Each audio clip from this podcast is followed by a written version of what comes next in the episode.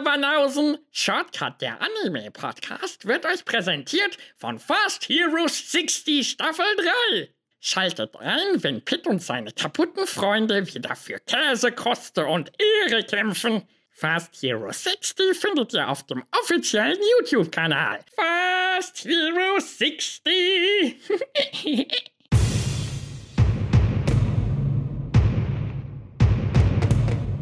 Und das war er, unser Blick auf die Neustart in Anime der Winter Season. Erlebt ein letztes Mal, wie Dimbulane, Jiak und Chris über alles und jeden, vor allem aber über Anime, mächtig ablästern. Heute dabei das Heavens Design Team in göttlicher Mission, ein 34-jähriger Dreijähriger in Mushoku Tensei Jobless Reincarnation, ein 13-jähriger Feldarbeiter mit einem Geheimnis in Kemono Jihen und einer Reihe Schwarzmarktwaffen mit zerstörerischem Potenzial, die auf den Codenamen X-Arm hören. Ihr Banausen! Shortcut, der Anime-Podcast, wird euch präsentiert von Fast Heroes 60 Staffel 3.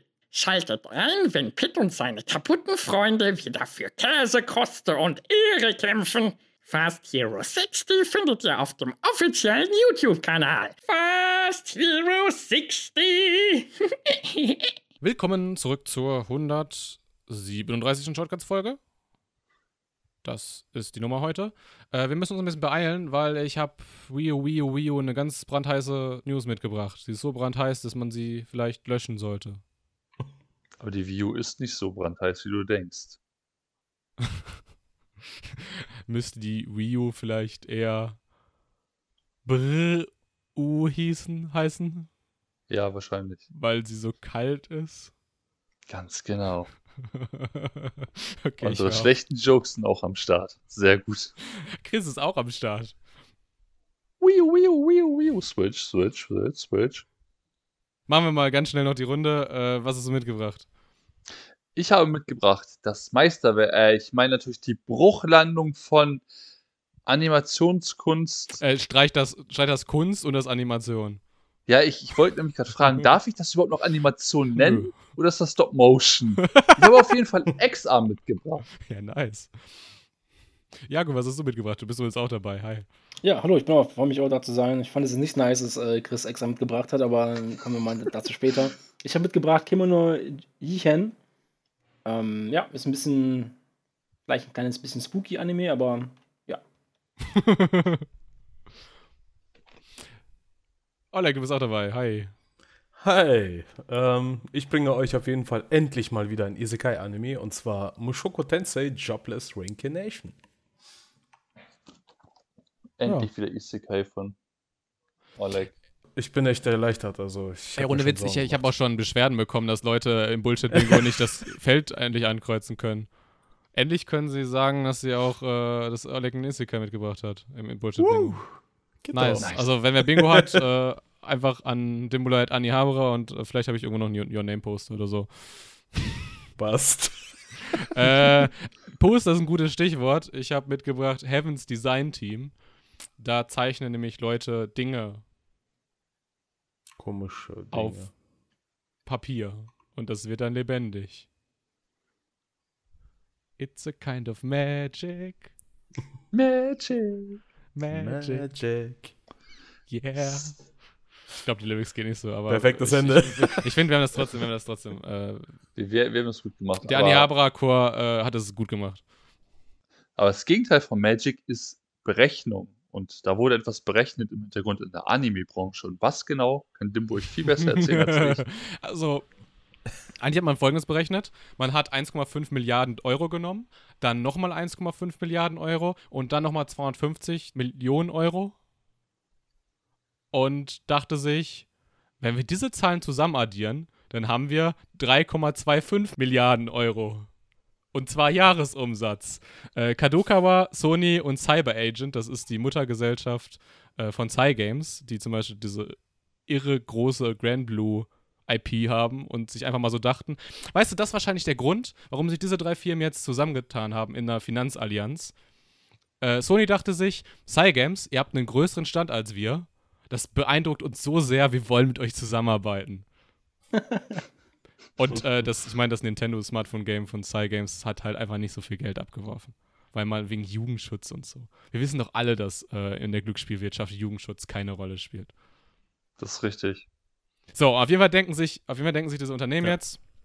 Äh, Kadokawa hat ganz, ganz viele Stories. Sony hat ganz, ganz viel Monopol. Und Cygames kann Videospiele auf dem Handy. Streicht das Videospiele. Und wenn sich die drei zusammentun, dann kann man ganz, ganz viel Geld machen. Und andere Leute können ganz, ganz wenig Geld machen. Das ist scheiße. Nennt sich Monopol. Ich habe damals auch gedacht, ja, Netflix wird schon richten. Das ist, generell ist das echt ein dummer Satz, weil Netflix hat auch schon die Produktionsbedingungen der Animatoren nicht gerichtet in Japan. Ähm, aber es gab halt immer noch Netflix. Dann gab es halt Crunchyroll und die ganzen Sony-Streaming-Anbieter wie Wakanim, die sich quasi jetzt in eine Firma zusammengelegt haben. Aber es gab immer noch Netflix. Das Problem ist, dass Kadokawa so 33% aller Anime jede Season herstellt, äh, Aniplex die anderen 33 und die anderen 33%, außer die, sag ich mal, von Netflix, Kodansha und Shueisha Shogakugan, halt komplett irrelevant sind. Ja gut, bevor, man jetzt die News jetzt komplett äh, in, in, den, in, den, in den Boden schmeißt und da irgendwie jetzt äh, die Mistgabeln rausholt, sollte man vielleicht doch ein bisschen eventuell vorsichtig sein und ein bisschen auch halt mal abwarten, was dann genau letztendlich da passiert. Weil, keine Ahnung, sech, ja, 66% äh, Marktanteil quasi einfach so zu haben aufgrund der Kooperation, klingt auf den ersten Punkt ähm, ja schon sehr groß. Ist es auch natürlich, wenn man bedenkt, dass die anderen 33% natürlich nicht einem einzigen Unternehmen gehören, sondern quasi gesplittet ist durch und die anderen sich Unternehmen- 33% auch eigentlich irrelevant sind. Also fast. Es gibt Ja. sowas wie The Promised Neverland. Wobei, das produziert, glaube ich, auch Aniplex. Ja, fuck you. Ja, aber worauf ich hinaus will, ist halt, man muss, ich finde, muss dann die Sorge, wohin es hinführt. Also in meinen Augen denke ich jetzt nicht, dass da die, weil die wollen ja trotzdem alle ihr Geld verdienen, die werden jetzt nicht irgendwie an Qualität oder so, denke ich mal, ein- an, ansparen, um irgendwie 2 Euro mehr zu bekommen, sondern die müssen ja trotzdem ihre Leistungen erbringen. Natürlich ist es schlecht, wenn wir jetzt ein Beispiel wie, wie Ex-Arm bei uns heute in der Reihe haben, aber Aber das hat Crunchyroll ganz alleine verzapft. ja, aber Also das ist ja, das ist einfach so, ein- so ein Hebel, äh, dass du quasi als Monopolist wesentlich profitabler arbeiten kannst als alle anderen. Und zwar nicht, weil du das verdient hast, dadurch, durch, weil du die besten Mitarbeiter hast oder so. Nee, im Gegenteil, du kannst diese Mitarbeiter ja sogar dann einfach wie Scheiße behandeln. Also, ich will jetzt nicht Sony oder Kadoka das unterstellen, dass sie es machen werden. Aber du könntest es. Weil das sind so dieselben Sachen, die es damals mal irgendwann so zur industriellen Revolution mal gab. Also nein, das ist jetzt total überzogen. Aber da war halt der Arbeitnehmer auch nichts wert. Und deswegen hat man irgendwann mal gesagt, dass es diesen Punkt gibt, äh, wo ein Unternehmen gegenüber allen anderen der Branche so viel stärker ist und also dass der, dass der gesamtgesellschaftliche Schaden viel höher ist als diese Profite, die das Unternehmen macht. Und das ist Ich, kacke. ich, ich verstehe auf jeden Fall die Sorge, also was du auch damit sagen willst, natürlich. Ähm, spielt das schon, schon, schon eine Rolle und kann auch natürlich auch eintreffen, wie du das prophezeist. Aber auf der anderen Seite, die, die ganzen großen Leute tun ja eh schon die ganze Zeit nur mit sich selber äh, kooperieren. Ja. Und ich denke jetzt nicht, dass da sich jetzt an der Sache irgendwie viel ändern wird. Ich glaube nicht, dass, jetzt äh, die jetzt sich noch äh, weiter ähm, zusammentun und kleiner werden und die anderen quasi schlechteren Produzenten da quasi nicht mehr mitspielen können, weil das können sie ja eh schon nicht mehr. Also die haben ja eh schon keinen keinen Zugang zu denen.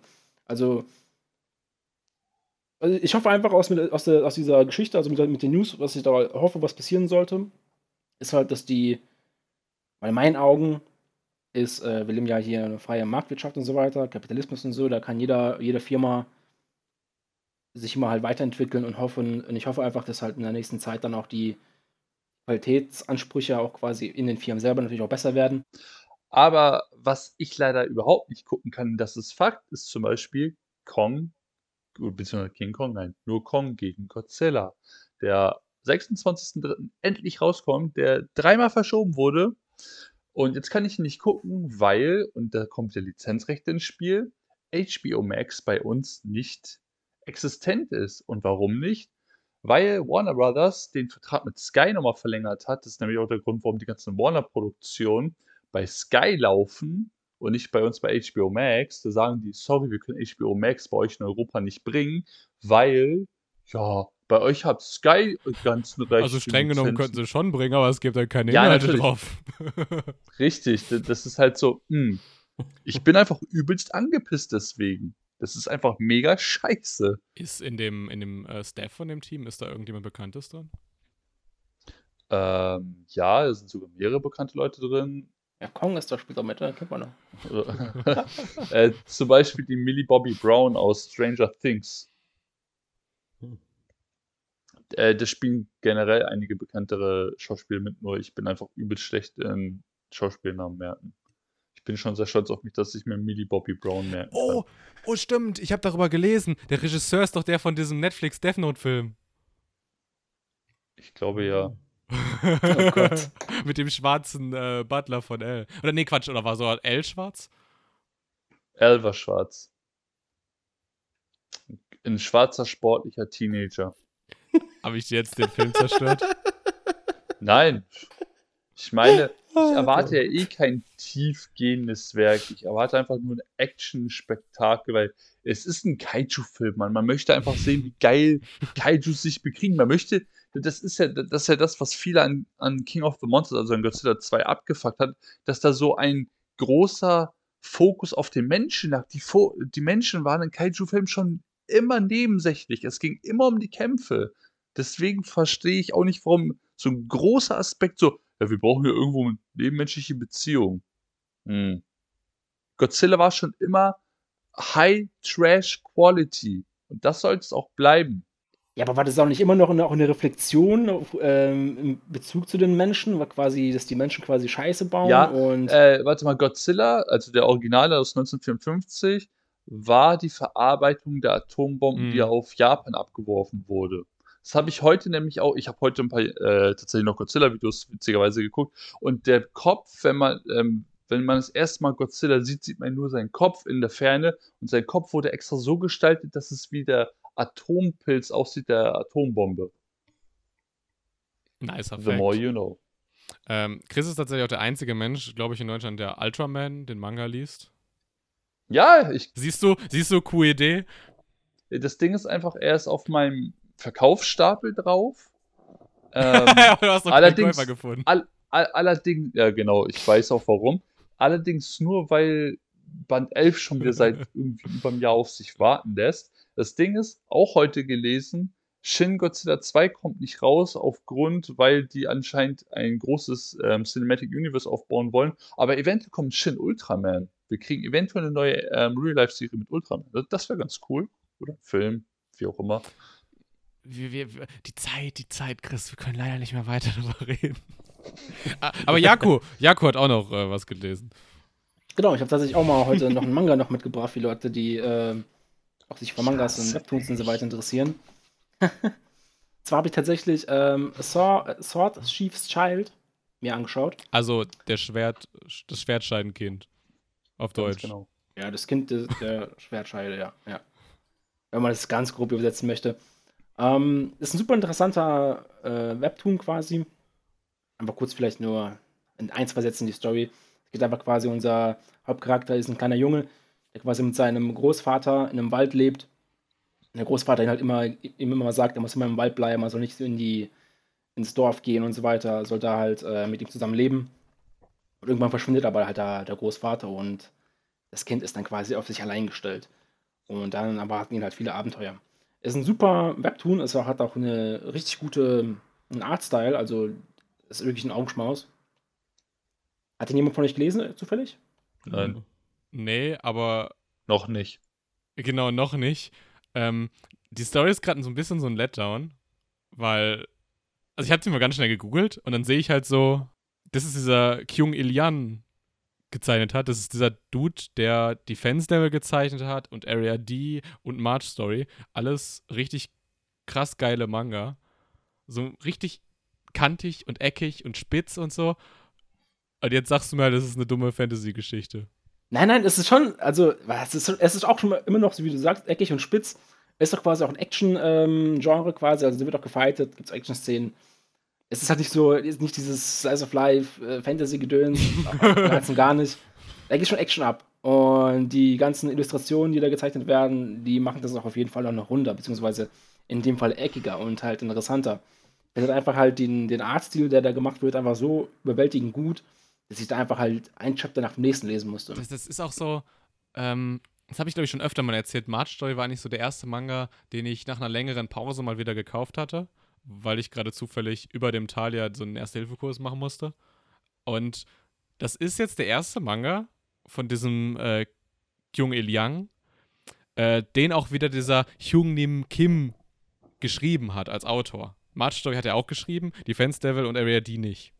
Vielleicht hat man es gemerkt, dass.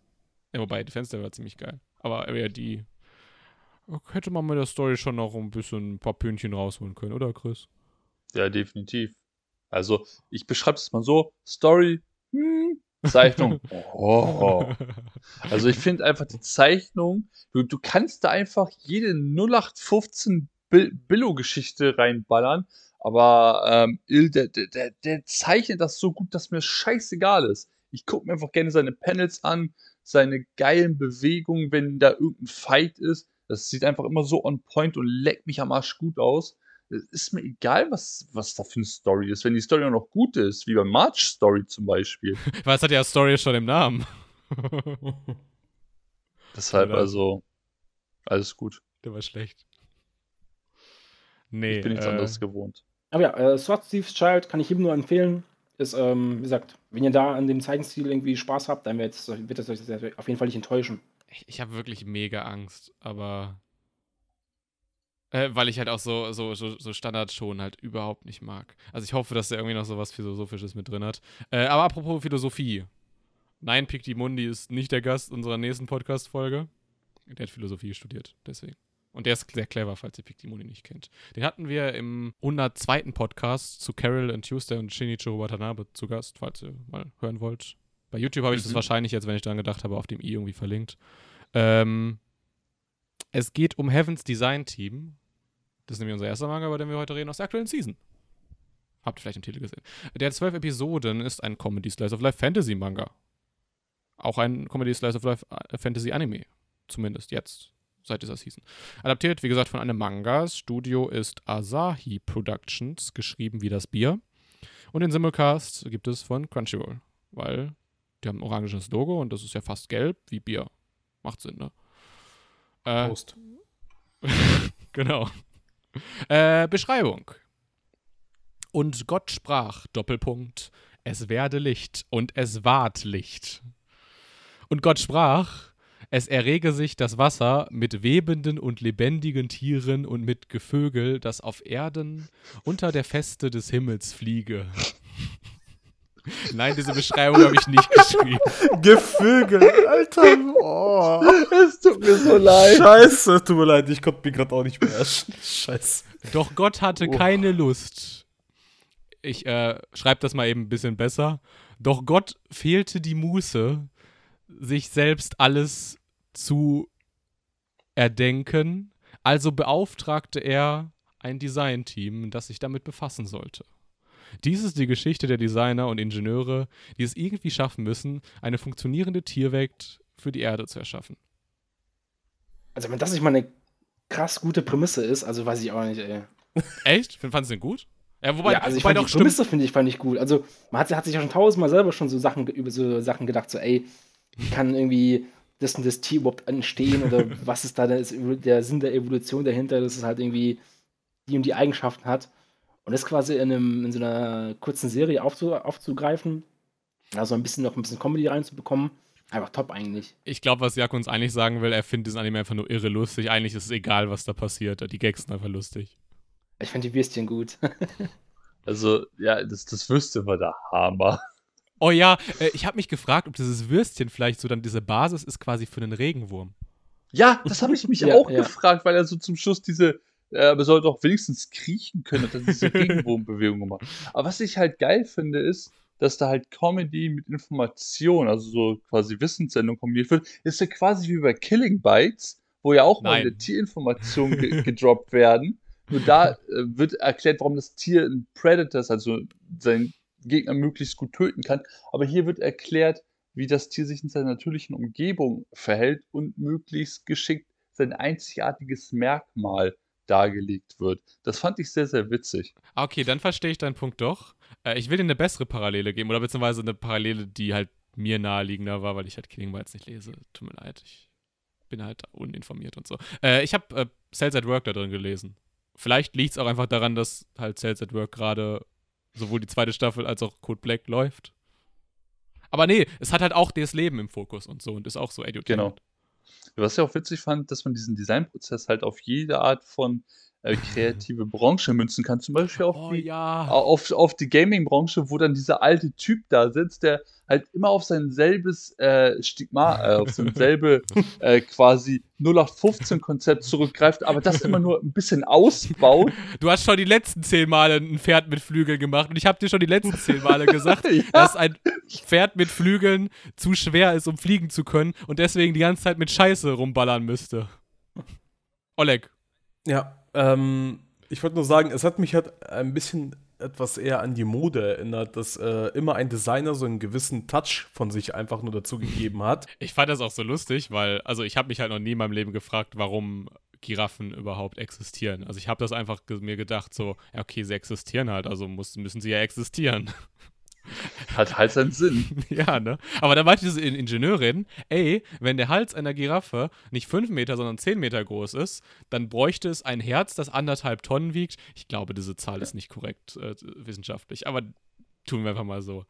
Um das Blut halt zum Kopf zu transportieren. Und dann sieht man eine Giraffe, wie sie gerade aus diesem Ingenieurslabor rauskommt, mit einem 10 Meter langen Hals. Und dann richtet sie sich das erste Mal auf und stirbt sofort, weil sie kein Blut im Kopf bekommt. Ja, das, das fand ich auch. Aber äh, noch mal ganz kurz, ein, ein- ich möchte noch einen kurzen Bogen schlagen, warum ich das auch mehr auf äh, so in die Designbranche, der Gaming-Branche sehe, weil sie haben eine Testumgebung, eine Testinsel, die ich witzigerweise den Namen, also ich finde den Namen sehr witzig, es sind die Galapagos-Inseln. Und hier ein ganz kurzer Bogen in die Realität. Hm. Charles Darwin, der Begründer der Evolutionstheorie, hat damals seine Beobachtung auf den Galapagos-Inseln gemacht. Allerdings steht das im Kontrast der, der Prämisse der Serie, weil hier Gott, der Erschaffer, was jetzt zwei gegensätzliche Theorien sind, warum sich Leben entwickelt hat, äh, in einer Serie quasi aufgegriffen werden. Das fand ich, das, das finde ich genius und witzig und das war auch, au- äh, finde ich, kann aufzeigen, dass beides zur selben Zeit existieren kann, auch wenn eins wahr ist und das andere eventuell nicht. Hast du gerade so noch die Kurve bekommen. Danke.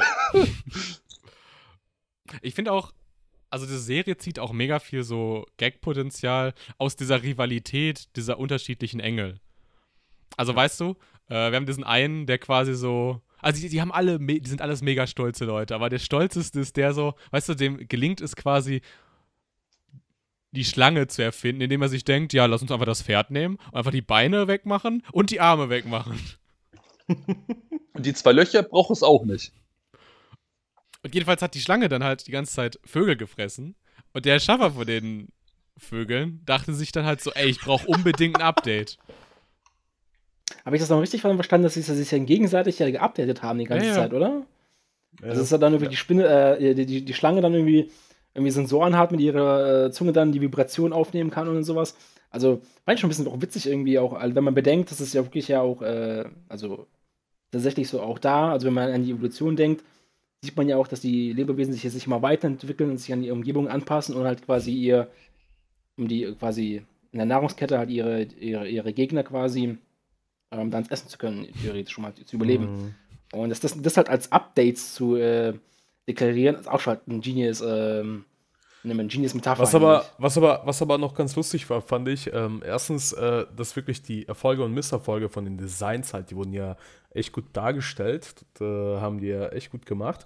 Und von den lustigen Passagen, wie es halt da war, was wir halt mit den Vögeln und Schlangen halt hatten, fand ich halt diesen Gag total geil, als die Vögel dieses eine Nest gebaut haben, das wie ein Dungeon aussah. Das, das war total geil. Das hat mich auch Ja, abgeholt. Seidenwebervogel dann so zum Schluss so aus der Baum war gar nicht mehr zu sehen auf einmal.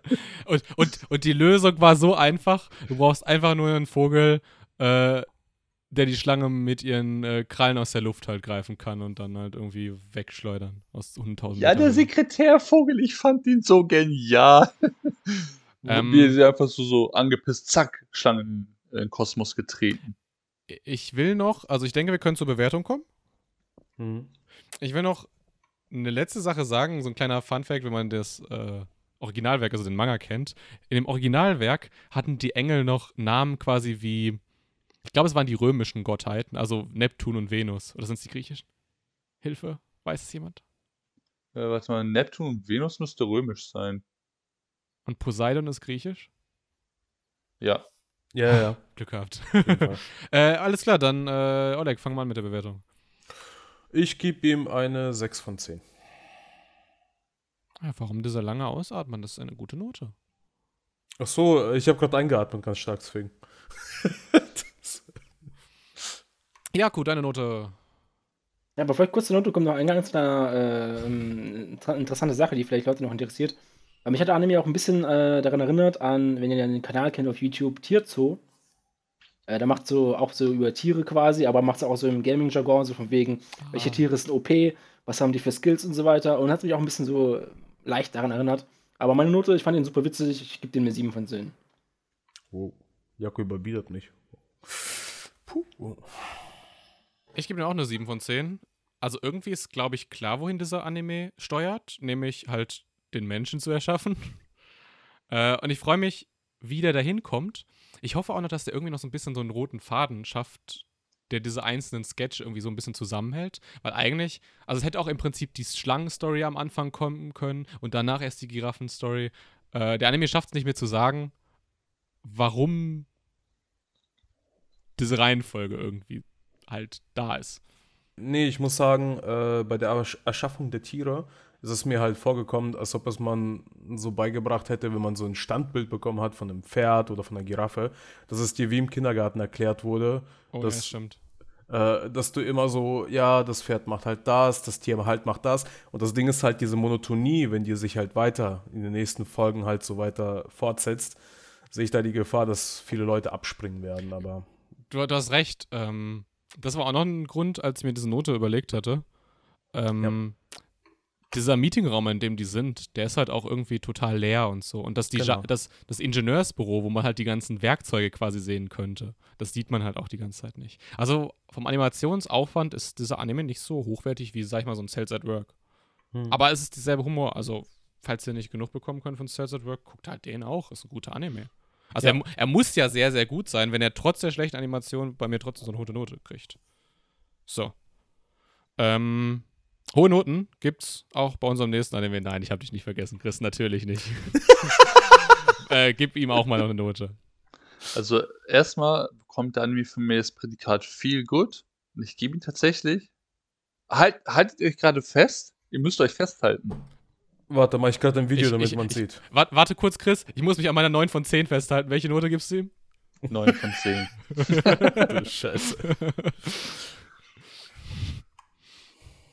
Ich, ich weiß nicht, ich hatte einfach nichts auszu... Also nur ein, zwei kleine Dinge für mich auszusetzen. Ansonsten, ich hatte einfach so viel, viel Spaß mit diesem Anime. Und ich denke mir so, manchmal muss ein Produkt einfach auch nur mal Spaß haben, äh, Spaß machen. Und das tat es auch. Der macht auch ultra viel Spaß. Aber ich wette, Ja. unser nächster Anime macht auch ultra viel Spaß. Also zumindest manchen Personen. Ah, worauf willst du wohl hinausspielen, Dominik? Ich erkläre später, okay.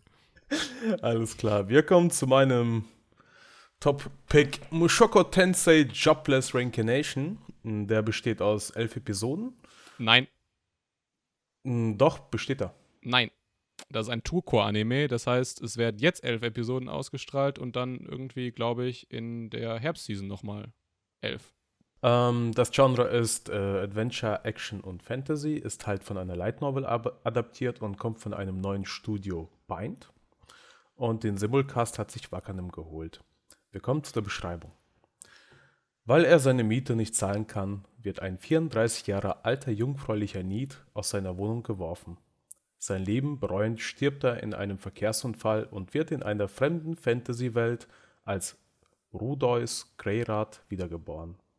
Als Neugeborener nimmt er sich vor, diese Chance zu nutzen und ein Leben ohne Reue zu führen. Hierzu nutzt er auch das Wissen aus einem früheren Need-Leben. Während er seine magischen Fähigkeiten entwickelt, trifft er ein kleines Mädchen und einen wunderschönen Viertelelf mit grünen Haaren. Wird er es schaffen, sein Leben in einer neuen Welt von Grund auf zu ändern? Nein, nächster Anime. Nee, nee. Äh, ich ich glaube, ich glaub, wir haben auch schon die Hälfte unserer Zuhörer verloren, als du, du meintest äh, Fantasy-Welt. Ich, ich würde ich würd schon, wieder, schon wieder gehatet. Nee, nee, pass auf. Jetzt komme ich, jetzt komm ich Nietzsche zur Hilfe, ja? Und zwar wird sich vielleicht ein bisschen überraschen, aber ich fand die erste Folge richtig stark für ein Isekai-Anime. Ja. Also allein schon die Tats, also wie der halt beginnt mit diesem, natürlich, ja, man kennt mal einen Trackhund und so, er wird überfahren, stirbt und so, ja, ist schon 300.000 Mal gesehen. Nichts nix Neues, nichts Besonderes. Aber allein die, ähm, das, die, ja, der Aufwand, wie das quasi da dargestellt wurde, ich glaube, in diesen ersten eine, in dieser ersten eine Minute war irgendwie viel mehr Soundkulisse im Spiel als im gesamten restlichen äh, 20 Minuten der, der Folge. Und war ich ein bisschen überrascht so. Ich habe irgendwie, ich habe mich kurz verwundert, so, warum da so viel so High-Value-Production jetzt in dieser Szene ist, wo, er, wo die einfach eigentlich komplett irrelevant ist, weil die halt einfach nur aufzeigt, dass er jetzt quasi in eine, neue, in eine neue Welt kommt. Aber ähm, da war ich schon erstmal baff, da war ich erstmal schon überrascht, dass es äh, so stark startet. Der Anime hat auch einfach nicht diesen Kardinalsfehler gemacht, einfach anzunehmen, dass sowieso der Leser weiß, was ein Isekai Light Novel Ding ist. Und hat halt dann wirklich äh, sein Heranwachsen halt recht ausführlich erzählt. Und halt auch interessant, also dadurch, dass ähm, er quasi die ganze Zeit mit diesen inneren Monologen gesprochen hat, äh, über das, was er quasi so gerade erlebt und so. Ich fand's interessant. Ja. Fand ich die innere Mono- Monologe auch von dem Synchronsprecher auch richtig gut, also wie er das halt quasi verpackt hat. Aber ich habe irgendwie das Gefühl gehabt, da ist irgendwie, weiß ich nicht, also das passt halt so, also so Ja. wird es halt auch sein, halt, wenn es halt so sein, würden, sein sollte. Es wurden- keine Ahnung. Ja, es wurden halt, äh, es gab halt einfach viele Szenen, die aus der Ich-Perspektive auch gezeigt wurden. Also als er geboren wurde, da von seiner Mutter rausgezogen wurde zum ja, und dann, Beispiel. dann, dann denkt er sich so, hm, wie schafft er es denn, einen 100 Kilo Mann zu heben? Das war total geil. Und dann, dann streckt er seine, seine kleine Kinderhand so aus und dann sieht man so, oh fuck. Ja, ja. Auf jeden Fall. Und als er da auch durch das ganze Haus rumgekrabbelt ist und auch über die Jahre dann halt, die gezeigt wurden, hat man auch wirklich so diese Farbenfroheit oder ähm, gesehen gehabt, wie es halt gezeichnet wurde, wie die Landschaft oder Zaubersprüche zum Ah, Beispiel. ja.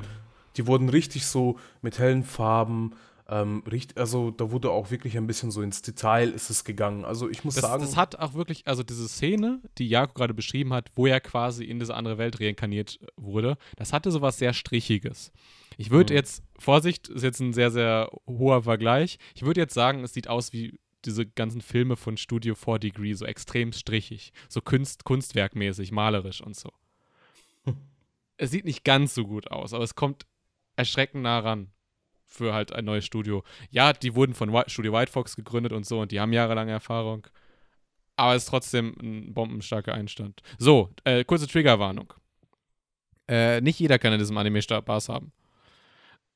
Dieser Typ ist eine 34-jährige Jungfrau und er verhält sich genauso wie jemand, also wie es von jemandem erwartet, der 20 Jahre mit keinem Menschen geredet hat. Er will allen Frauen an die Brüste fassen und dann kommt halt diese, diese Magierlehrerin und die ist halt auch noch sehr jung und sie entspricht halt diesem Loli-Ideal.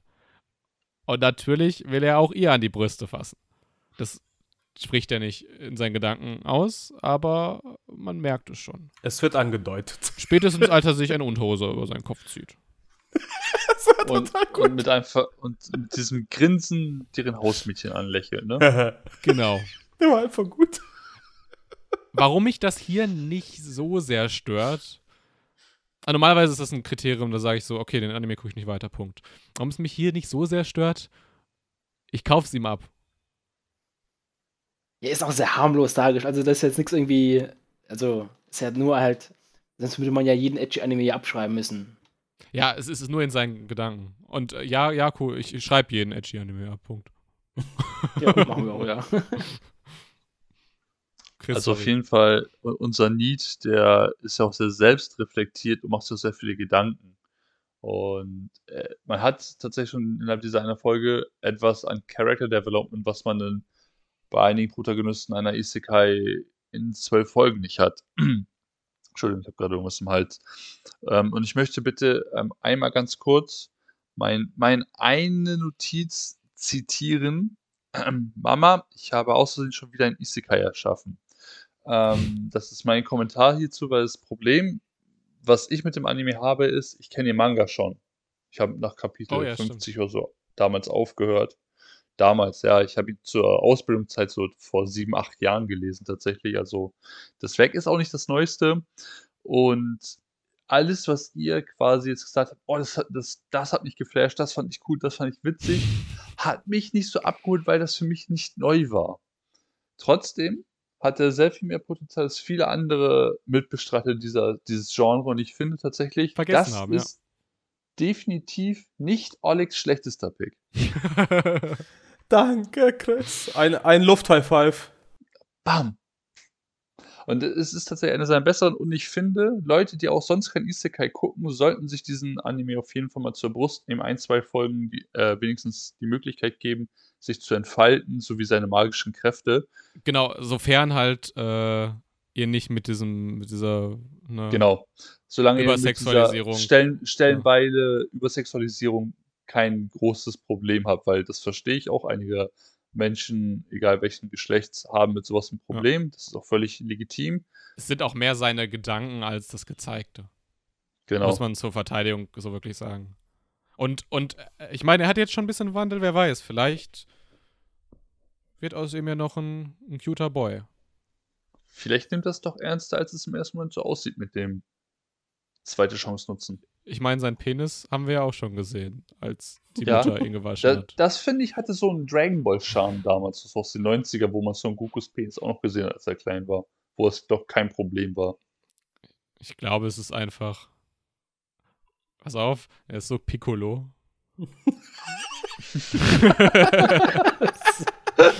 Dass man ihn nicht zensieren musste.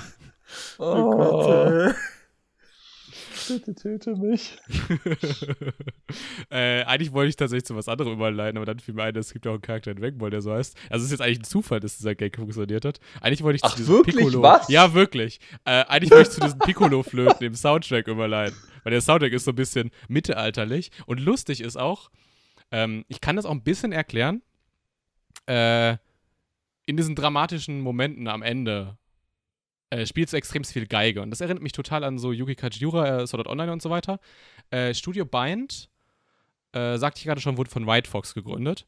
Da steckt aber noch ein anderes Unternehmen drin, nämlich Craft, nee, nicht Craft Act, das ist ein äh, Mobile Game Entwickler.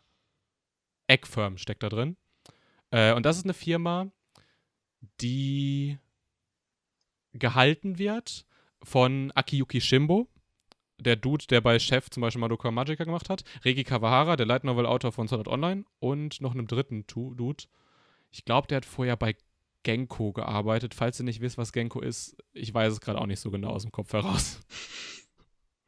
Aber da ist die, äh, die, die Parallele, warum Sword Art Online und so. Und das Projekt äh, wurde tatsächlich eigentlich langfristig geplant. Also es kann sein, wenn er jetzt erfolgreich ist, dass wir auch mehr als zweimal, was weiß ich, 11 bis 13 Folgen bekommen werden. Nämlich irgendwie, was weiß ich, 100, wie es fordert online. Au, Backe. Bitte nicht. Yay. Will noch wer was sagen? Bestimmt, oder? Ja, warte, warte. Ich, ich habe noch auch natürlich, ähm, ich, ich würde gerne äh, langsam auf die Bewertung ankommen, damit wir einen eventuell besseren Anime besprechen können. Du hast jetzt schon einen neuen rausgehauen und du sagst besseren Anime. Ich bin sehr da gespannt. Die, da werden die Punkte verschenkt hier. Ne? ja, Das sind gut. Gutscheine, Ja, was willst du ja, machen? Ja, komm, Ich sammle äh, die ein, ich muss die schnell einsammeln, damit ich auch, damit ich auch ein paar mehr habe. Jaku, komm, äh, das nimmt hier gerade ganz blöde Züge an, rette uns. Ja, wie gesagt, also mit deiner man Note. wartet, wa- warte, also ich dachte schon, du wartest von mir, dass ich da irgendwie was Negatives zu sagen, aber da muss ich leider auch überraschen. Also ich fand die erste Folge richtig stark. Ähm, ich gebe dem echt eine 7 von 10. Ich fand die erste Folge richtig stark. Ich gebe ihm eine 8 von 10. Ich fand die erste Folge ganz okay. Ich gebe ihm 6 von 10 und, mir das, und das Prädikat kann man mal machen. Äh, ich habe die ersten vier Folgen gesehen und es wird besser, also eine 8 von 10. Danke dir. Für deine Einschätzung. Gerne. Damit die Durchschnittsnote 7,25. Das könnte ein Spitzenwert diese Season sein. Echt? Ja, ich glaube schon. 7, 7, Wow. ist immer schon sehr, sehr hoch. 7 ist doch schon Okay. echt gut, ja. Unser nächster Anime hat eventuell das Potenzial, kurz über dem Durchschnitt zu sein, aber für einige vielleicht auch Spitzenreiter diese Season. Verstehe ich nicht, aber ich verstehe viele Dinge nicht. Jaku, was verstehst du? Ja, ich gehe mal davon aus, dass damit angespielt werden soll, dass ich mein Anime vortragen soll. Nee, wir machen jetzt mit Chris weiter. Okay. Dann wäre die Überleitung ein kleines bisschen vielleicht über die Zielgerade. Äh, ja, stimmt tatsächlich. nee. Ähm, äh, aber ich lasse euch jetzt räumen. Aber wie gesagt, mein Anime, was ich mitgebracht habe, ist ähm, Kemono Jihen. Mit zwölf Folgen haben, ist ein Action Mystery Fantasy Anime, ist eine Manga-Adaption vom Studio Ajiado. Und auch hier der Simulcast bei Wakanim. So, die Story ist: Seit alten Zeiten verstecken sie sich im Schatten der Welt. Diese Wesen, die unter den Menschen leben und sich nicht zu erkennen geben, werden Bestien genannt. Viele von ihnen haben sich an die Welt der Menschen angepasst und sich unter ihre Gesellschaft gemischt. Jedoch vermehren sie sich in der Gegenwart Fälle, bei denen sie sich mehr als eigentlich nötig in die Leben der Menschen einmischen. Inugami, der ein Detektivbüro leitet, verfolgt einen mysteriösen Fall, der von einer Bestie verursacht wurde. Dabei verschlägt es ihn in ein abgeschiedenes Dorf. Dort trifft er auf den Jungen namens Cabernet. Ja, und so startet theoretisch auch schon unsere erste Folge, indem man quasi in das Dorf reinkommt. Das ist tatsächlich lustig, da er eigentlich kein Detektivbüro leitet, sondern ein Waisenhaus. Zumindest war das mein Gefühl. Habe ich aber auch erst am Ende der Folge erfahren, deswegen fangen wir ganz vorne an. Ja, was waren so eure ersten Eindrücke vom, vom Anime? Man sieht ja, wie er da ja quasi ankommt, beziehungsweise wie diese Kinder quasi, sieht man ja zuerst, wie sie da von der Schule nach Hause kommen. Äh, mein erster Gedanke war so, Gesseprota. Äh, er, äh, ganz ehrlich, auch wenn er da nur Feldarbeit gemacht hat, er stach dadurch, dass er halt wirklich die ganze Zeit gearbeitet hat, oben oben nichts anhatte und nur so eine komische Kette hatte, einfach so übelst raus, dass man wusste, okay, mit dem Jungen passiert noch irgendwas. Da, da, da wird noch gleich irgendwas revealed, was uns alle mindblown soll. Und so kam es ja auch. Und vor allen Dingen, was äh, ganz am Anfang auch aufgefallen ist, äh, wo die Dorfkinder die ganze Zeit gezeigt wurden, man hat immer so diese Memes äh, in den Gesichtern gesehen, dass äh, immer so Schatten, so diese Hinterhältigkeit so, mm. so abgebildet wurde, dass man ähm, einfach nur wusste, da wird was passieren, aber die Absichten, die sind wirklich unklar. Ich glaube, ich glaube, das ist auch so ein bisschen, ähm, die, ich würde gerne sagen, die Einzigartigkeit dieses Anime, aber es, ist, es gibt andere Werke, die das auch so tun. Äh, man riecht diesen Plot-Twist wirklich meilenweit gegen den Wind.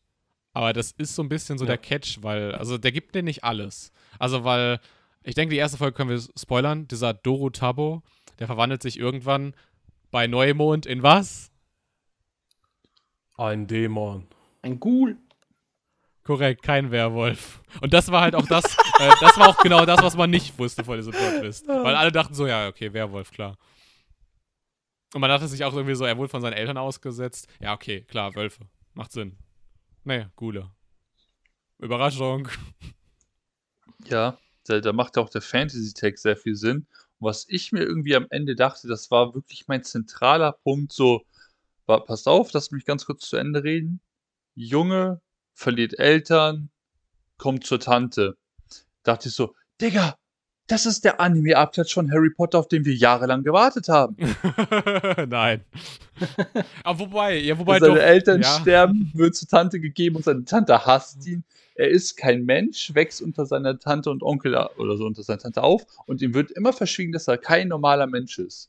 Das ist eins zu eins Harry Potter, das ist ein Abklatsch. Anzeige ist raus.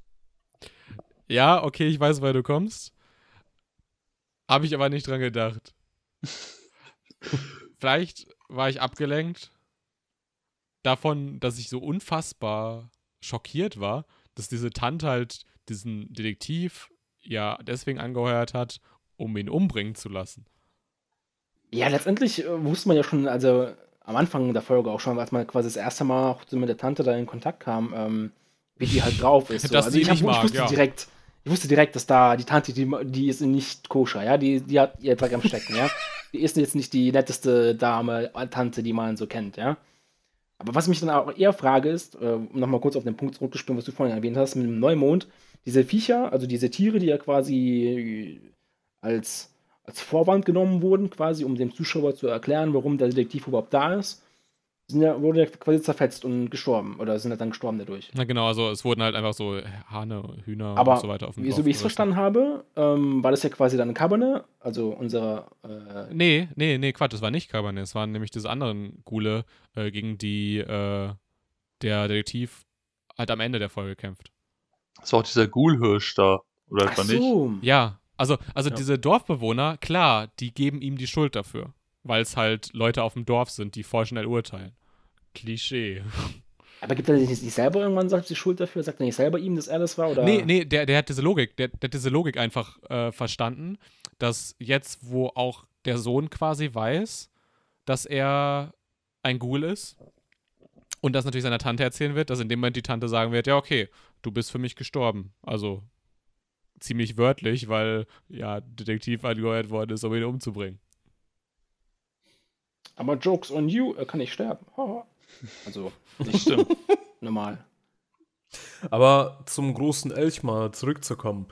Ähm, ich muss sagen, die haben die, ähm, den Kampf, äh, wie er halt dargestellt wurde, haben die von der Kameraführung, haben die echt sich Mühe gegeben. Also man hat wirklich alles mitverfolgen können, wie er seine Axt geworfen hat, wie er ihm den Kopf abgeschlagen hat, wie er die, äh, seinen Arm sogar in seinen äh, Mund Kopf gesteckt reingesteckt, äh, genau, Mund gesteckt hat. Also ich muss sagen, da haben die sich echt Mühe gegeben. Ist schon, ist schon solide, ist jetzt kein Demon Slayer, so, ne? Ja. Aber wir brauchen, ich glaube, wir brauchen ein neues Feld im Bullshit-Bingo. Äh, Neji spricht über die Kameraführung eines Anime. So. Oh Mann, ey. Habe ich das eigentlich schon gesagt, was Dorotabo sind? Nee. Äh, das sind so diese Matschgeister. Ihr kennt, also man könnte im Prinzip sagen, also Slimer und so, Slimog kennen wir ja alle. Ähm, habt ihr zufällig Dororo geguckt? Die erste Folge, wo, äh, Nein. Ja, also, ja, ja. wie heißt der Protagonist? Dororo war das kleine Kind, aber der Protagonist hatte noch so einen Namen. Auf jeden Fall, der, dem, Jahre. dem denn die Körperteile fehlten, genau, der musste halt auch in der ersten Folge gegen so einen Dorotabo kämpfen, so einen Schlammgeist. Dem man zum Beispiel nachsagt, dass er für unreine Gewässer verantwortlich ist. So in japanischer Folklore, bla. Ganz ehrlich, als ich die Folge angefangen habe und so die erste, die erste Hälfte geschaut habe, war mir das noch, also null klar. Ich, habe mir nicht viel dazu angeschaut zu dem Anime im- Hm. im Vorfeld. Wollte mich halt quasi komplett beriesen lassen, was da abgeht. Und als er dann das erste Mal auch diese Ghoul-Transformation macht, dann habe ich erst gemerkt, okay, okay, es geht richtig ab. Also in dem, in dem Aspekt dann. Ähm, nicht ist nicht dieses, ja, wir, wir jagen jetzt zwölf Folgen lang einer Story hinterher und mit, mit spooky Elementen und es kommt dann irgendwie ein Schlüsselelement nach dem anderen zum Vorschein, sondern es ist sehr schnell Action da. Und auch dann habe ich erst auch diesen Fantasy-Tag erst gecheckt, dass es dann quasi in der Richtung geht. Aber ja, mit so einem, mit ein paar Comedy-Elementen noch dazu, muss ich ehrlich sagen, dieser Detektiv, also ich bin eigentlich kein großer Fan von Detektiv-Animes, muss ich ehrlich sagen, aber ihn als Charakter und als, ähm, wie er sich quasi als Detektiv quasi so von sich gibt, fand ich nicht schlecht. War, es war nicht so langweilig wie bei manchen anderen, wo es irgendwie 300.000 Dialogzahlen gibt, sondern da wurde einfach halt gemacht und das hält, finde ich, Leute eher am Ball als halt bei vielen anderen Detektiv-Animes, die halt bei mir nicht so äh, populär sind.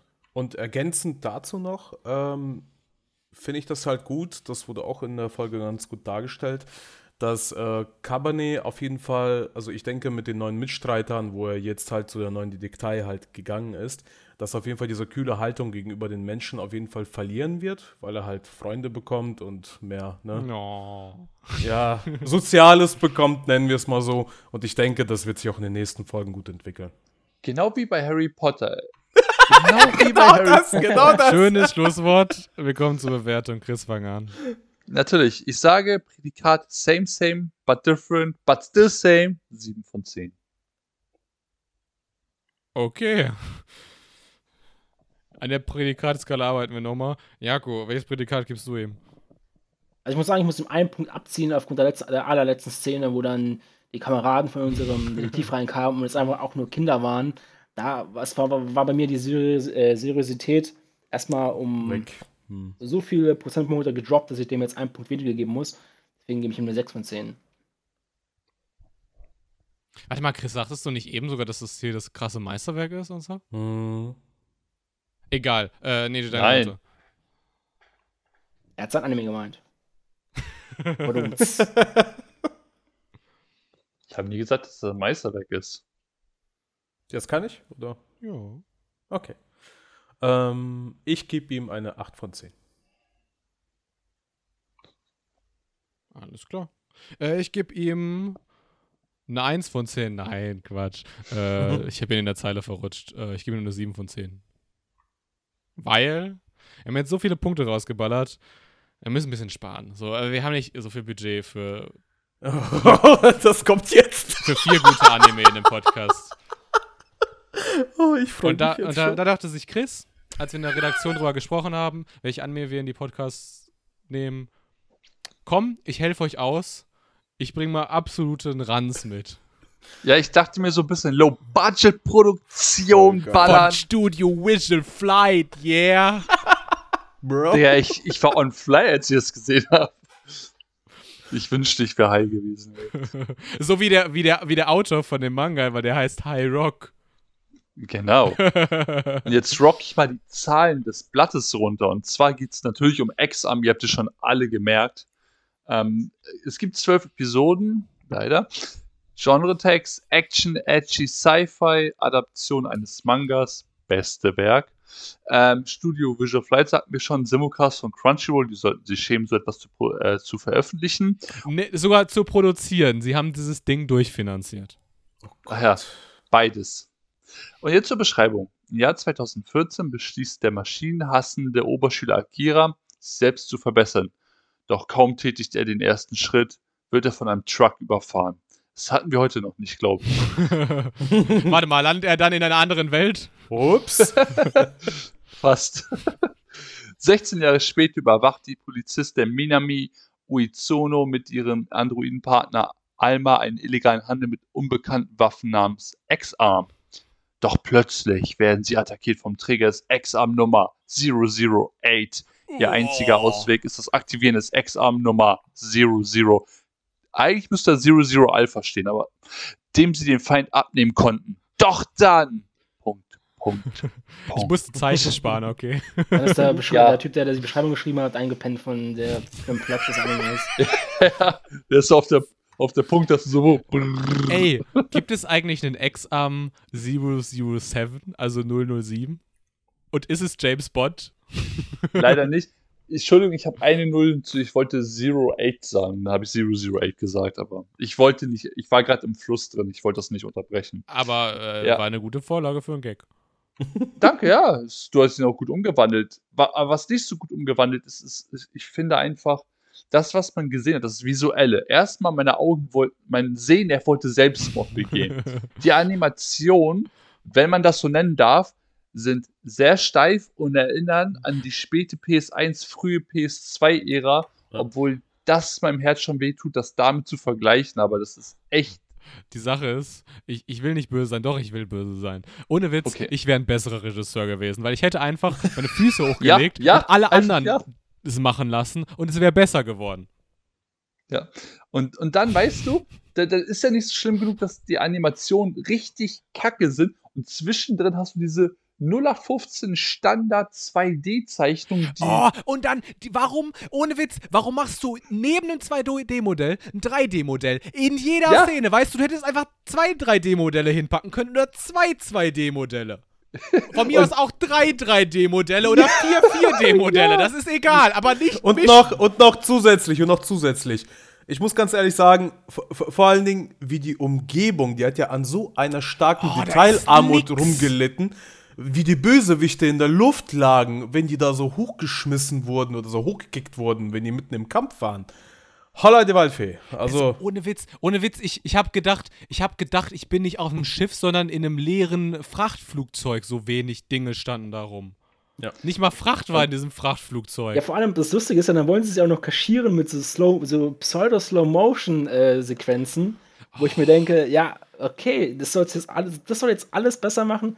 Ist da die Regie hat dann gesagt, okay, der Fight ist, ist schon richtig gut, aber wir müssen ein bisschen besser machen. Machen wir da Slow Motion, machen wir da Slow Motion und hier auch noch ein bisschen Slow Motion. Dann ist perfekt. Hot Take, die Action-Szenen sind trotzdem das Beste daran, weil diese Ja. Action-Sequenzen werden immer unterbrochen durch irgendwie so Szenen, wo so zwei Charaktere steif in die Kamera blicken und einfach da irgendwie was reinlabern. Du musst den ersten Schritt machen, Bruder. Und ohne Witz, alle von diesen 3D-Modellen haben permanent den Mund offen. Konnte man nicht noch irgendwie ein Modell zeichnen, wo die den Mund auch zu haben? Allem haben sie immer die Augen offen. Man könnte nicht blinken oder was, Mann? Die, die, die sehen aus, als wären sie schon gestorben. Die sehen so aus, wie ich mich fühle. Und zwar, bitte töte mich. Und zu diesen Slow-Motion-Kämpfen wollte ich auch noch ganz kurz was sagen. Bei 300 war das ein verdammtes Stilmittel. Hier konnten sie es einfach nicht besser. Ganz ehrlich, das sieht richtig grauenhaft aus. Ich, ich finde, also persönlich muss ich sagen, ähm, hätten sie gescheites Motion Capture genutzt, wie das zum Beispiel Studio Orange macht, die die Beastars gemacht haben und Hoseki no Kuni, das Land der Juwelen, äh, dann wäre das okay gewesen. Glaube ich. Also, da würde ich den jetzt weniger ankreiden. Aber bei allem anderen, ohne Witz, die hätten einfach nur ANN lesen müssen. Da war ein Interview mit Kentaro Wato, Kentaro Waki. Ich habe den Namen nicht ganz im Kopf, aber das ist der Typ, der Sword Art Online Alicization geschnitten hat. Der hat sich an den 70er, 80er Mecha-Anime orientiert und hat den visuellen Stil der Effekte, die er im Schnitt hinzugefügt hat, quasi daran orientiert. Dieser Regisseur hat sich an Realfilmen orientiert, weil er ja auch Realfilme macht. Er macht nichts anderes. Der Typ hat sich gedacht, ey, ich stelle mal ein Team zusammen mit meinen besten Boys aus dem Realfilm-Business.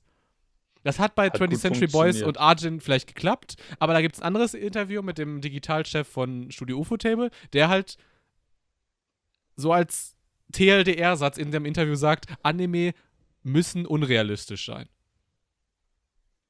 Punkt. Ja. Weil sieht, sonst, sieht nämlich sonst kacke aus. Also, Crunchyroll hat sich halt gedacht, ey, wir wollen, dass die Kämpfe mehr Raumwirkung haben, also nehmen wir einen Realfilmregisseur, weil der mehr Ahnung von Raumwirkung hat, weil der ja in einem 3D-Raum arbeitet und nicht in einem 2D-Raum. Ey, das war echt keine gute Entscheidung. Das ist dieser Regisseur, also ich meine, er ist Japaner, okay, er hat einen, hat einen sehr, sehr hohen Stolz. Aber er hätte diesen Auftrag nicht annehmen sollen. Er hätte wissen müssen, dass, dass er diesen Auftrag nicht bewältigen kann. Und vor allem nicht, wenn er mit seinen Best Boys zusammenarbeitet. Und mir hat doch irgendjemand sagen müssen, ey, mach mal Pause hier, das sieht scheiße aus, mach mal alles mal neu, bitte. Und der Anime, der wurde ja sogar um drei Monate verschoben. Wegen Covid. Ja. Ja, ich glaub, ich Und daran ach, hat's auch jetzt nichts hab ich- geändert. Jetzt hab ich's. Jetzt hab ich's. Es wurde verschoben, dann haben sie die Hälfte ihrer Keyframes verloren ähm, und mussten dann quasi die ganze CGI-Scheiße machen deswegen. Und deswegen haben sie da ihre Nee, zwei, drei Charaktere, die vornherein 2D so gezeichnet geplant. sind. Das- Genauso so war es auch im Trailer. Den gebe ich dir. scheiße. Dann haben sie vor ein paar Monaten die allerersten Teaser-Trailer gezeigt. Und ich dachte mir so, Oh, die Resonanz ist so schlecht, vielleicht wachen sie auf und sagen, okay Leute, ihr wir verschieben das um zwei Jahre und machen es nochmal komplett neu. So wie Nintendo das mit Metroid gemacht hat. Wir machen es nochmal komplett neu. Also Metroid Prime 4. Und das hätten sie einfach machen sollen, ganz ehrlich. Denn der Teaser-Trailer war schlecht. Das Produkt ist leider durch die Länge, die man es angucken musste, im Gesamten dadurch noch schlechter. Also ohne Witz, ich muss halt sagen, ich habe schon Anime gesehen, bei denen habe ich mich mehr gelangweilt. Ähm, das soll jetzt trotzdem kein Lob sein oder so. In Folge 2 gibt es zum Beispiel auch, also die habe ich nicht gesehen, ich habe nur die Berichterstattung mitbekommen. Äh, da küssen sich Alma und Minami, also die Polizistin, und dieser Kuss wird von so einem ähm, Lichtstrahl verdeckt. Und in dieser ganzen Redo of Healer-Diskussion, da, dass der so kontrovers ist, hat einer von denen, der diesen Anime verteidigt, gesagt, ja, in Ex-Amt zensieren die sogar Küsse. Die haben den nicht zensiert, weil das irgendwie unanständig ist. Die haben den zensiert, weil es einfach kacke aussieht, wenn man äh, zwei 3D-Modelle mit offenen Mündern gegeneinander klatscht. Ja, das Problem ist, der Inhalt an sich ist auch nicht langweilig, weil es immer noch eine Manga-Adaption ist. Der, der Manga ist äh, für mich einfach ein kleines Meisterwerk. Okay, Meisterwerk ist zu hoch, aber ein verdammt guter Titel. Und da, deshalb die Prämisse und der Inhalt ist ja nicht schlecht, aber du musst es ja auch gucken und hören und okay, das Hören ging, aber das Gucken, das ist anstrengend und löst so einen Würgereflex und so ein selbst, so ein, äh, wie nennt sich das nochmal, Selbstbeschützerinstinkt, dass du dich umbringen möchtest, damit du das nicht mehr gucken musst. Okay, man könnte auch einfach den Anime ausmachen, das Fenster schließen. Das wäre wahrscheinlich zu einfach. Aber da könnte man in der Season Preview nicht drüber reden. Richtig. Oleg, du willst noch was sagen? Ich habe zu dem Anime alles gesagt, ehrlich. Schade. Ich habe mich tatsächlich ein bisschen gefreut. Einmal in diesem Anime. Ähm, als das Opening gespielt hat, weil das klingt ganz cool. Und das habe ich im Trailer auch schon gehört. Und dann habe ich mir gedacht, so ja, das klingt ganz cool. Und das habe ich im Trailer ja schon mal gehört. Und dann kam Ja, das nein. Ending und dann kam das Ending und ich dachte mir so, ja, vielleicht hat das Ending auch einen coolen Song. Und dann habe ich das Visual gesehen. Weißt du, dieses ultra missleitende Visual. Weil bevor die diese Teaser-Trailer ähm, veröffentlicht haben, haben die diese Visuals veröffentlicht. Und man dachte sich, Geil. Geiles Visual, könnte vielleicht was werden. Dann hat man den Rest der News gelesen und wusste, nee, wird doch nichts. Ähm, ich habe doch noch was, noch so zum Abschluss. Oh, ich auch. Sehr gut. Aber fang du an. Okay, ähm, ich muss sagen, ganz am Anfang, als die Folge angefangen hat, wo man dieses eine Bild sieht, wo die ganze Stadt zerstört wird, hat man sofort Oh gesehen Gott. gehabt, dass die Ex-Arms zur, ja, zu der absoluten Auslöschung der Menschheit halt, äh, äh, ja, führen werden. Hat er nicht sogar auf der Hand eine 12 stehen? Also quasi. Ja, ja, hatte er, 12? genau, genau, genau. Und das hat schon mir sofort so in diesen se- ersten Sekunden gesagt gehabt, diese Teile dürfen niemals zusammengefügt werden. Und das hat mir sofort die Spannung geraubt. Fertig, genau, das wollte ich noch sagen. Meinst du, äh, äh, am Ende der Serie ist er Exodia? Mit Ketten und dann Bam, ey. Da hat wohl wer nicht die Bannliste äh, gelesen. Ja, leider. Äh, aber Spaß beiseite. Ich würde sagen, mein Punkt wandle ich direkt in die Note um, wenn es keinen stört. Nee. Ja. Ähm, ich gebe dem eine 1 von 10. Das ist, ich weiß nicht, ob es eine Premiere ist. After Lost habe ich auch sehr, sehr wenige Punkte gegeben. Aber ich habe dem quasi eine 0 in den beiden äh, Dimensionen Animation und Soundtrack gegeben, weil es war kein Soundtrack da. Fertig. Ähm, es gibt in der Psychologie diese Theorie der Basisemotion. Und normalerweise, wenn du Serien machst, dann zeichnest du jeden Charakter einmal mit diesen Basisemotionen. Und hier Mhm. ist die Basisemotion halt irgendwie Lachen. Das ist dann halt so skurril, als dann diese Polizistin vergewaltigt wird, dass sie halt lacht. Also nicht vergewaltigt, also äh, Gewaltopfer. Äh, du, meinst, du meinst, wo sie gefesselt wurde und dann so versucht, sich so zu befreien oder so? Ja, genau. Ja. Hä? Hast du nicht einmal gesehen, dass einmal äh, so PNG böse Augenbrauen eingefügt wurden bei ihr? Nein. Hallo? Die war voll sauer. Also dieser Anime hat so ein bisschen den Charme von afrikanischen Actionfilmen. Who can Alex? Alles ja, gut, was ist deine Note? Also ich gebe das auch ultra unterirdisch bei mir. Ich gebe ihm auch eine 1 von äh, 10, aber auch nur, weil das Endvisual mir gefallen hat. Das war auch das Einzige, was, was mir da irgendwie noch mich irgendwie wieder am Leben äh, erhalten hat. Aber um meine Note dann noch abzuschließen, noch ein kurzes Zitat, was ich an dem, nach dem Anime, nach der ersten Folge dachte, äh, dachte. Zitat von Friedrich Nietzsche. When you gaze long into the abyss, the abyss also gazes into you. Oh, ja, ja. Und Das ist der Satz übrigens, mit dem äh, Made in Abyss gestartet ist. Echt? Ja, Ich glaube auch, ich glaube auch, äh, Classroom of the Elite ist auch mit einem Nietzsche-Zitat ge gestartet, aber ich weiß nicht welches. Aber diese Augen-Anime kann ich nicht ab. Das war, das war 1 von 10, ja. 1 von 10. Und Oleg denkt sich gerade, ey, Nietzsche ist mein Lieblingsphilosoph. Welche Note würdest du ihm geben? Ich gebe ihm auch eine 1 von 10, aber deswegen nur Dann ist das ja einstimmig. Ist es auch, aber das ist nur, weil mir der Kampf gefallen hat. Also ich muss sagen, die haben sich trotzdem da versucht, Mühe zu geben, als dieser Prototyp-Roboter da die ganze Zeit diese Moves gemacht hat mit äh, Schießen, Kämpfen und so weiter. Ich meine, da haben die sich wirklich ein bisschen hinausgetraut, aber der Rest war. Die haben halt zwei Schauspieler in den Motion Ja. Capture Raum gepackt. Und Ja. die haben halt die ganze Arbeit gemacht. Ja, aber immerhin. Ne, Chris? Ja also äh, mein Prädikat ist schlimm, schlimm am schlimmsten Ex-Arm. Kla Klammer auf, der Anime, Klammer zu. Klammer auf, nicht der Manga, Klammer zu. Der- Der Manga hat 11 von 10 bei mir, aber nein. Ähm, und meine Bewertung 0 von 10. Ich würde ihm auch minus 10 geben. Geht nur eine reine Rechnung. Deswegen 0 von 10 glatt. Da brauchen wir auch nicht diskutieren. D- Das Ding hat einfach keinen Punkt verdient. Das ist, das ist der schlechteste Anime von allen jetzt, ne? Das ist Ja. komplett, das ist. Ich glaube, After Lost hatte eine 1 vorm Komma, also das ist jetzt eine 0,75. Boah. Hat sie auch verdient, also kann ich Ja. auch nicht Ja. sagen. Also, also ich glaube trotzdem, dass Leute, äh, die auch gerne sich Verkehrsunfälle angucken, dass die Spaß daran haben. Es geht auch, geht auch dieses, diese Redewendung, es ist so schlecht, dass es wieder gut ist. Aber in dem Fall ist es so schlecht, dass es noch schlechter ist, als, als es, dass es wieder gut ist. Und dann wird es halt wieder schlecht, schlecht. Und dann Nee, ich glaube ich glaub wirklich, dass Leute daran Spaß haben können. Ja, natürlich, aber hier geht es ja um unsere Meinung. unsere Meinung ist einfach Ja. superior in diesem Moment. Ganz Alles einfach. klar. Also, ich gehe dann jetzt afrikanische Actionfilme gucken. Äh, Uh. Meinst du, ähm, der Sponsor dieser vier Teile und damit kommen wir so ein bisschen zum Ende. Ich wollte einfach nochmal Danke sagen. Hm, vielleicht habt ihr es mitbekommen. Fast Hero 60 hat diese vier Folgen gesponsert. Und dafür sind wir mega dankbar, weil das bedeutet, dass ich nicht aus meiner eigenen Tasche dieses Jahr die Serverkosten zahlen muss. Das finde ich gut. Fast Hero 60. Genau. Und wahrscheinlich ist Fast Hero 16 bessere Anime als Exam. Na, kannst du bitte das wahrscheinlich wegnehmen? Ja, ja, du hast recht. Fast Hero 60 ist ein besserer Anime als Exam. Ja, definitiv. Und die haben auch einen deutlich besseren Sprechercast mit dem Bohnen stellenweise.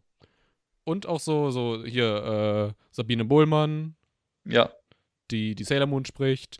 Wen haben wir letzte Woche gehört? Letzte Woche haben wir die Sprecherin von Toga aus My Hero Academia gehört. Diese Woche, wen gibt's diese Woche? Weiß ich nicht. Aber wer weiß, falls es eine vierte Staffel von Fast Hero 60 geben wird, gibt's vielleicht auch wieder Podcast-Werbung bei uns. Und das heißt, ich muss die Serverkosten nicht aus meiner Geil. eigenen Tasche zahlen. Das ist super. So, äh, genug Werbung gemacht. Ähm, wir machen noch Eigenwerbung. Diskutiert gerne mit uns über die Anime der heutigen Folge in den Kommentaren. Abonniert gerne auch mal den Kanal. Und dann sehen wir uns im nächsten Podcast wieder. Und dann geht's um Studio Ghibli. Speck-Olga ist dabei. Tsubumi ist dabei. Und ein Special Guest. Wir sind raus. Ciao. Tschö. Bye, bye.